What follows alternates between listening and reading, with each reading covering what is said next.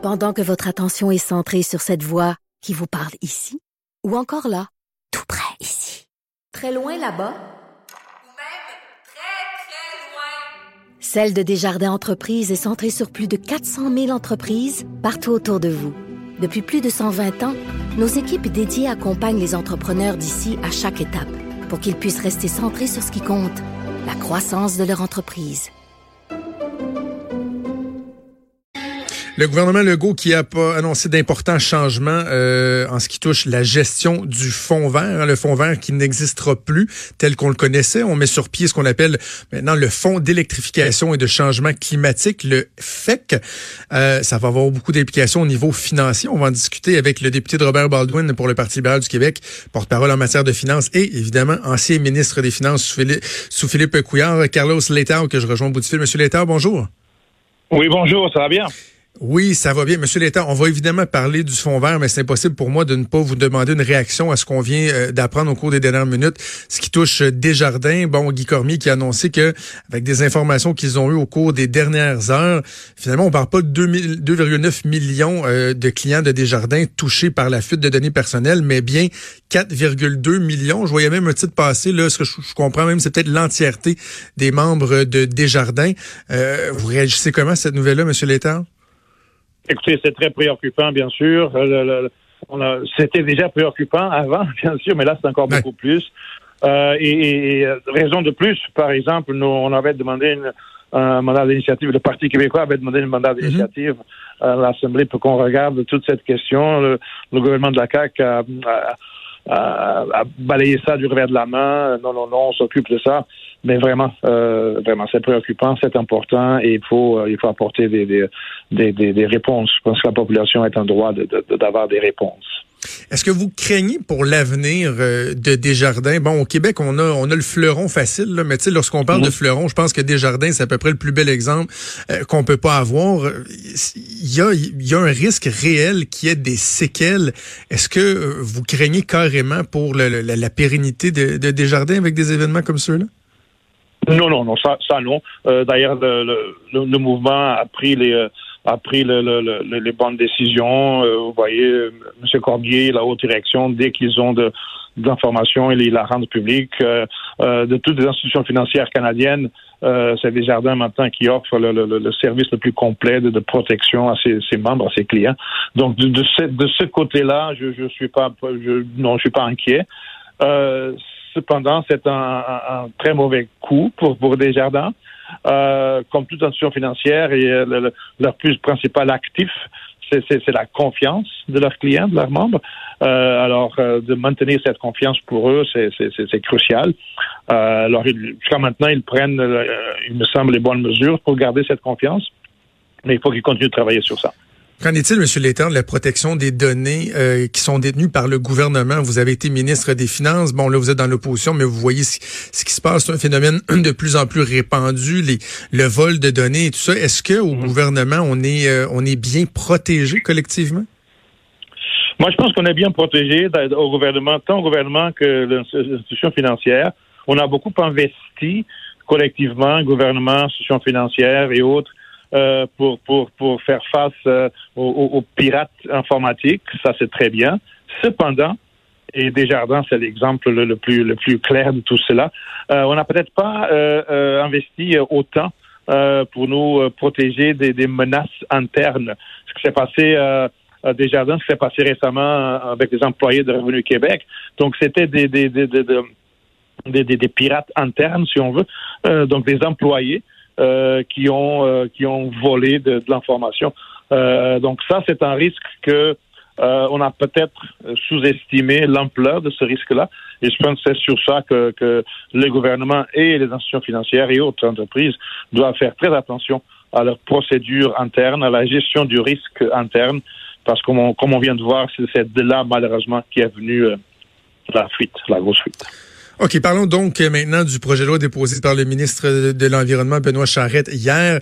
Projet de loi qui va mettre fin au fonds vert tel qu'on le connaissait. On suggère la mise mmh. sur pied du fonds d'électrification et de changement climatique. Tout d'abord, est-ce que vous reconnaissez, M. Létard, qu'il y avait d'importants changements apportés au fonctionnement, au modèle euh, existant du fonds vert?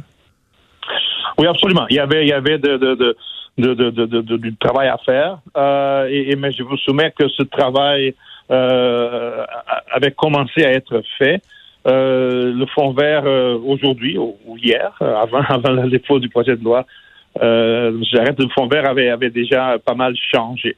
C'est-à-dire nous, depuis depuis 2016, on avait commencé à, à, regarder cette, cette question très importante et on avait pris surtout deux grandes décisions qui sont maintenant euh, défaites, éliminées par le gouvernement.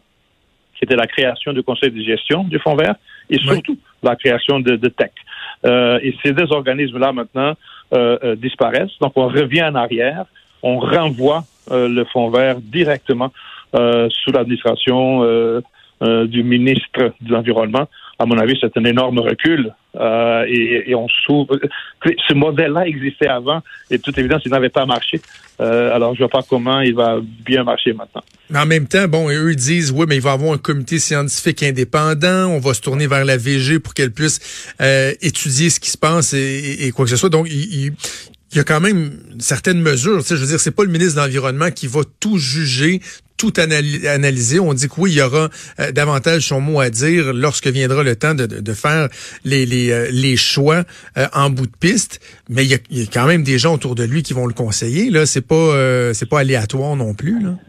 Écoute, écoutez, j'espère, j'espère qu'il y aura des, des personnes autour de lui qui vont le conseiller parce que ce que nous avons ici, c'est une énorme concentration de pouvoir euh, pouvoir décisionnel, euh, euh, dans, dans, dans un ministre, dans un cabinet ministériel. C'est justement le, le, modèle qui existait avant et justement le modèle qui, qui, qui n'a pas fonctionné. Avec la création de conseils de gestion et surtout la création de TEC, euh, un organisme complètement indépendant du gouvernement, euh, qui, qui, on, allait, à mon avis, on, on avait créé l'infrastructure nécessaire pour bien accomplir la transition énergétique. Là, on, on revient au modèle ministériel, gouvernemental, centralisation du pouvoir. Et entre vous et moi et, et, vos auditeurs, moi, je suis pas une très grande confiance dans l'expertise du ministère de l'Environnement pour gérer la transition énergétique. Le ministère ah est très bon. Euh, le ministère est très bon. Euh, c'est un ministère de, de, donc ils ont un rôle de, de, de régulation, euh, un rôle d'inspection, de, d'émettre des, des, permis, de, faire des analyses. Mais pour ce qui est des politiques de, transition énergétique, euh, je suis pas certain. Donc il, faut, il faudrait vraiment, dans un court laps de temps, que le ministère aille chercher ces, cette expertise-là. Expertise mais, mais, Monsieur Létard, comment se fait-il? Parce que c'est quand même, il y a quelque chose de préoccupant dans ce que vous dites, parce que vous parlez pas du politique, là, vous parlez du ministère. Vous dites le ministère de l'Environnement, vous n'êtes pas certain qu'il est bien placé pour effectuer la transition énergétique. D'un, comment se fait-il que ce soit euh, le, le, cas? Et deuxièmement, qu'est-ce qu'on doit faire? Parce que si c'est pas le ministère de l'Environnement, je me demande bien qui va le faire. Justement, c'était... Euh, ce, ce, cette tâche qui, est importante a toujours été importante et de, nos jours est encore plus importante. Euh, cette tâche était euh, allait être coordonnée euh, et, euh, et, et, déployée euh, par TEC, par Transition énergétique Québec, qui elle avait les, les, les, ressources, les ressources humaines, et l'expertise pour le faire. Maintenant, bon, ils nous disent que ces, ces, ces personnes-là, qui travaillent à TEC, vont, vont migrer vers le ministère mais il n'y a rien de, de c'est un brassage de structure là. et pour l'entre temps, entre temps, il n'y a rien qui se passe. C'est ça qui est. Donc mais le, ministre Charette, lui, dit oui, j'ai davantage de pouvoir, mais ça veut dire que je vais être davantage imputable. Et ça, ça fait écho auprès de bien des gens qui se disent trop souvent, les politiciens vont chercher des faux fuyants en disant Ah, ben là, vous savez, il y a des décisions qui ont été prises par le ministère, puis blablabla. Bla, bla. Et là, le ministre, là, il pourra pas en chercher des faux fuyants. Les, les, les doigts vont être pointés vers lui si ça fonctionne pas. Si en bout de ligne, parce qu'on on oublie que c'est toujours ça l'objectif, là, tu sais, qu'en bout de ligne, l'objectif est de réduire nos, euh, nos GES. Euh, S'il y a des produits, des projets un peu loufoques qui sont acceptés, c'est lui qui aura à répondre de ça. Tout à fait. Euh, et, c'est ça, et c'est ça le, rôle, donc le rôle du politique, c'est ultimement d'être imputable, tout, à fait. mais le politique doit doit se doit avoir autour de lui donc de, de, des, ressources humaines, des, des, conseillers, des, des, experts qui vont qui vont euh, étudier ces questions-là. C'est toujours beaucoup plus facile euh, quand ces experts-là euh, et, et, qui participent au, à la prise de décision sont indépendants du gouvernement. Imaginez pour un instant si, par exemple, les décisions de la Caisse de dépôt et placement du Québec passaient par le Conseil des ministres. Je ne pense pas que ce soit aussi efficace que c'est le cas maintenant. C'était la même chose avec la transition énergétique Québec, euh, TEC. Donc euh, maintenant, ces décisions-là vont se prendre à l'intérieur du ministère de l'Environnement. Donc le ministre et son cabinet vont être impliqués directement dans la prise de décision. Et donc le risque, euh, ici, il n'y a rien de personnel, mais juste le risque d'interférence politique euh, est très élevé. Euh, et, donc, moi, je pense que en termes de politique publique, on, est mieux servi quand on a des organismes indépendants euh, qui euh, prennent ce genre de décisions-là. Terminant, M. Létard, est-ce qu'il va en avoir une course à la direction du Parti libéral du Québec où on se dirige vers un couronnement? Votre collègue Marie Montpetit disait hier que bon, un couronnement, euh, c'était pas une mauvaise chose. Non plus, d'autres disent que ben, une course, ce serait nécessaire pour qu'il y ait un échange d'idées, pour remobiliser les troupes. votre position là-dessus, vous? moi, je, je, vous dirais pour citer des, des, euh, des, des cousins français, euh, écoutez, euh, ni, ni, dit ça? ni, ni indifférence, ni ingérence, un truc comme ça. C'est-à-dire, c'est-à-dire, comme, comme, comme, vous savez, encore une fois, entre vous et moi, comme vous savez, je, je, je, j'appuie Dominique Anglade pense que c'est la personne indiquée pour mener non seulement le, Parti libéral, mais pour euh, éventuellement devenir premier ministre du, Québec. C'est une personne extraordinaire. Euh, une course, oui, euh, bien sûr, mais, mais s'il n'y a pas de course, ça aussi, ça c'est pas c'est pas un mauvais scénario non plus. Ça veut dire qu'on s'est rallié autour de cette personne qui qui est qui est tout à fait indiquée pour mener le parti et éventuellement la province. Alors, je retiens le ni-ni, le ni-ingérence, ni-indifférence. Carlos voilà. député de Robert Baldwin pour le Parti libéral du Québec et porte-parole en matière de finances. Merci de nous avoir parlé. Merci à vous. Merci. Merci Bonne journée.